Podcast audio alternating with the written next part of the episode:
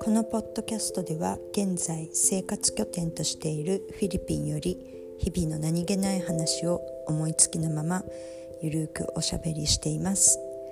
明けましておめでとうございます、えー、皆さんはどのような新年をお迎えしたでしょうか、えー、私はですねうんそうですね。大晦日なんですけどうんお昼ですね、まあ、ランチ日本食屋さんに行って、えー、天ざるとちょっとしたお寿司を食べてでもすぐに家の近くに戻ってきてで、まあ、家のそばでちょっと飲んであとは、えー、夜からは日本にいる友達と、えー、オンラインで飲み会をして年を越しました。えー、っとですねまあマニラなんですけどもうすごいね渋滞がひどいからあんまり出かけたくないんですよね。であのカウントダウンはもうあらゆる場所で花火が上がっててでうちってあの全面がねこうガラスの窓になってるから割とこうパノラマ状態でいろんなところの花火が、まあ、家から見えるという、まあ、これが一番特典なのかなこの家の。なので、まあ、飲みながら、まあ、花火見てっていう感じで、まあ、時間を過ごしてました。えー、そうですね。なんかこう2023年をねちょっと振り返ってみたんですけどまあ、その前にね、えーと、私シンガポールから帰ってきてから体調を崩してしまってもう帰ってその日の晩からすっごい頭が痛くなってで体中もね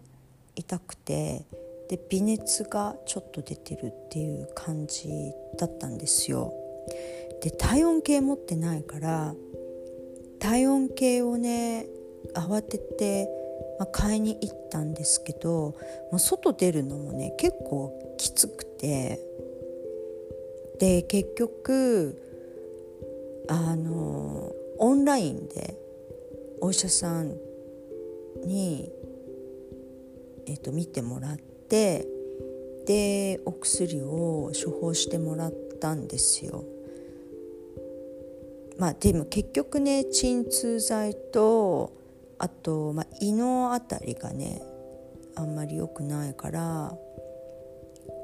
あの、まあ、胃薬処方してもらったって感じでで薬はねオンラインであの薬局から宅配してもらえるから、まあ、その日に薬が届くんですよね。まあ、それはねすごくねいいあの便利だなって思いましたででそれでもう本当にね頭がねもう誰かにドリルで脳みそを掘られてるような感じなぐらい痛くてで体中ももうその頭から下全部痛いんですよ。もうなんかね電電流ものすごい強い電流をね何て言うんだろうなんかこう2 3 0秒ごとにな流されてるぐらい痛いって感じだったんですよね。で熱がねあんまり出ないからほんとねなかなか引かなくって。でその鎮痛剤飲むと、まあ、6時間から8時間効くんですけどまあ、それが切れるとまた痛いって感じでしたが、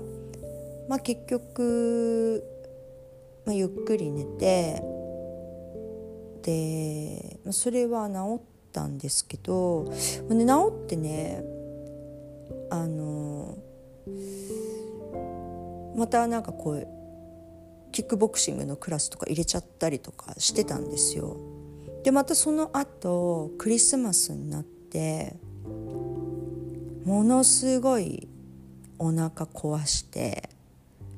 もう本当にこのお腹壊す状態もひどすぎてもうずっとトイレにいなければいけないっていうような感じだったんですよね。でちょうど、まあ、うちの夫がね来てたから、まあ、薬買いに行ってもらってでそれで数日でまあ治りました。はい、まあ、結局お腹出したことによって体内にあった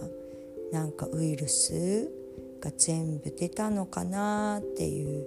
感じですね、まあ、でも年内になんかこう悪いものをね吐き出した感じで良かったのかなと思ってます。まあ、シンガポールのねあの旅行がもう楽しすぎてで辛いものね毎日食べてたんですよ。もうなんかそれもね原因だったんじゃないかなって思います。まあそんな感じのこの年末に向けて12月は12月の後半は後半っていうか中旬以降からは、まあ、ずっと体調を崩してたっていう感じでした。でまあそのね2023年、まあ、振り返ってみて1月からこうどんな1年だったっけななんて思って、ね、こう1月からたどってみたんですよ。まあ、そしたら、まあ、結局は私ほとんど子猫の世話ばっかり してたっていう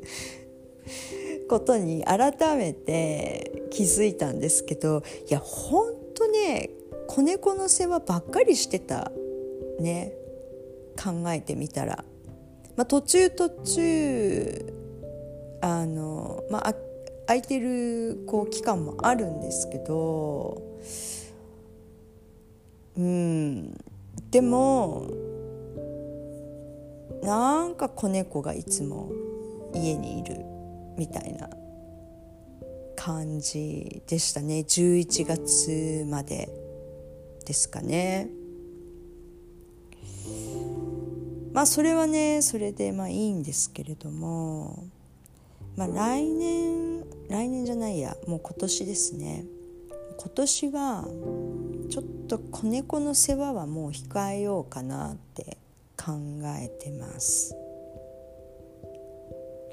まあ、2024年は、まあ、どんなことしたいのかなって、まあ、考えたんですけどまあ、私今のね最も興味あることはもう体を動かすこととお金を増やすことこの2点に一番興味があるんじゃないかなって思うんですね。で、まあ、キックボクシングをまああのやってるわけなんですけど、まあ、それに伴って、まあ、あの体力づくりとか筋トレとかあとは柔軟ストレッチあのもうやること多いなって思ってるんですけどでシンガポールでね買い物をしてたものがもうほとんど運動するためのものばっかり買っててで一つはボク新しいボクシンググローブを買いました。であとはルルレモンがセールやってたからレギンス買ったりあとニューバランスのアウトレットがシンガポールにあるから靴運動する靴ね。あの室内ジム用と外で走ったりする用の靴をね買ってあとは私あんまり走るの好きじゃないんですけどちょっと走ろうかななんて今年からね考えてます、まあ、マラソンとかはね、まあ、そこまではやるつもりないんですけど、まあ、まずは2キロとか、まあ、そのくらいの短い距離から、まあ、走ってみようかなって思ってます。でまあお金をね増やすっていうことなんですけど、まあ、これはねもうちょっとシンガポールでいろいろお金を増やすための、まあ、いろんな、まあ、ちょっとシンガポールにある銀行の方といろいろ相談して、まあ、いくつかね、あのー、お金を増やすための手続きをしてきたんですけどそうですね、まあ、ちょっとねその他にもいろいろ真剣にお金を増やそうかななんて考えてます。実はね私家計簿とかってつけたこともないしあのなんかあんまり細かくこうつけるのが、まあ、得意じゃないですけどなんかこう何て言うのかな割と急な出費とかまあ、いろいろ出てくるからなんかあんまりつけても使わない月もあるし使わなきゃいけない月もあるんでまあ大まかにだいたいま、どのくらい使ってるのかなっていうのは、まあ、大体把握は頭の中でしてるんですけどまあでも結局銀行のねアプリとかこう見てるとあのいろいろそのグラフで出てくるんですよ。出費がどのくらいとかどのくらいこう貯金ができてとかでそれをまあ見てると、まあ、大体頭の中でざっくり描いてるものと、まあ、同じなんでまあ家計簿とかつけなくていいのかなって思ってます。うん、でもあの何て言うんだろうあの特にね節約とかもしてないんですけど、まあ、普通にお金まあたまってるんですよね。でいつからこう何て言うのかな節約とか貯金とかそんなに意識しなくてもたまるようになったのかなって考えるとあのあんまり無駄なものをね買わなくなってからだと思うんですよ。で買う時にこれって本当に必要なのかっていうことを基準にして大体買うんですけど、うん、だから必要か必要じゃないかで判断して物を買ってると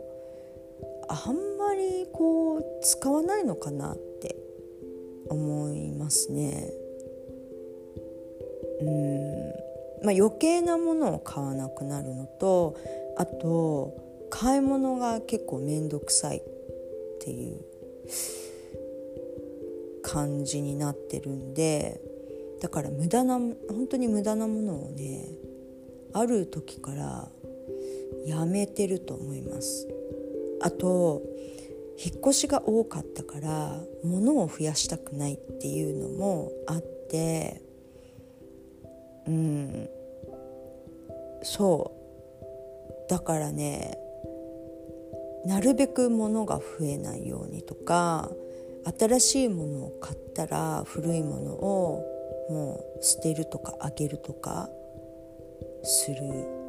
みたいな感じでやってます。だから家の中もね、まあ、ちょっと今最近増えたと思うんですけどうーんやっぱり家の中がね物でごちゃごちゃ溢れてるのがやっぱり嫌なんであと掃除もしづらいからそういうこと考えると、うん、こう無駄に買うことをすごくねこうセーブするようになりましたね。そんなこんなでまああの私はねこの健康とお金が2024年の、まあ、関心事になるのかなって思います。で、えーとまあ、このねポッドキャストももう、ま、前にも何回も言ってると思うんですけどもともとまあ始めたのが喋る相手がいないから始めたっていうのもあってでまあほとんど聞いてる人いないだろうなって思って喋ってるんですよ。だけどなんかこうちょこちょこね聞いてくれてる人もいるみたいでそれにも驚くんですけどあの、まあ、聞いてくださる方々にはあの本当にありがたいと思っております。まあ、ですので、まあ、今年は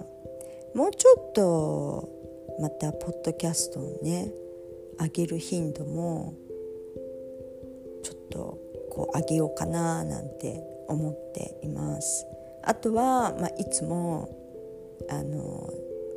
定期的にやってる、まあ、3人で深夜の魔女会談これはあの続けていきたいなって思ってます。まあそんな感じのあの2024年のスタートとなりますが、えっと、今年もまたどうぞよろしくお願いします。それでは今日はこの辺で失礼します。それではまたね。バイバイ。